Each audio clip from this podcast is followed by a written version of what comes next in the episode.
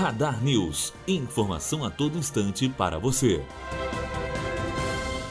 A ministra dos Direitos Humanos, Damares Alves, participa na sede das Nações Unidas em Nova York da 63ª sessão de comissão para o Estatuto da Mulher, que ocorrerá no dia 22 de março.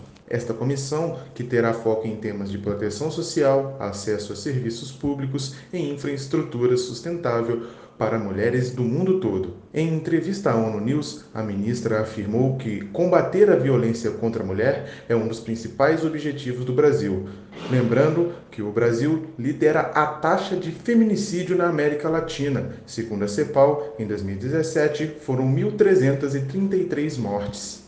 Segundo a ministra Damares, deve haver reforço e coesão de uma série de serviços envolvendo setores como polícia, justiça e segurança para que ocorra de fato proteção às mulheres. O Arlen Santos, aluno do terceiro ano de jornalismo, para a Rádio Unifor. Radar News. Informação a todo instante para você.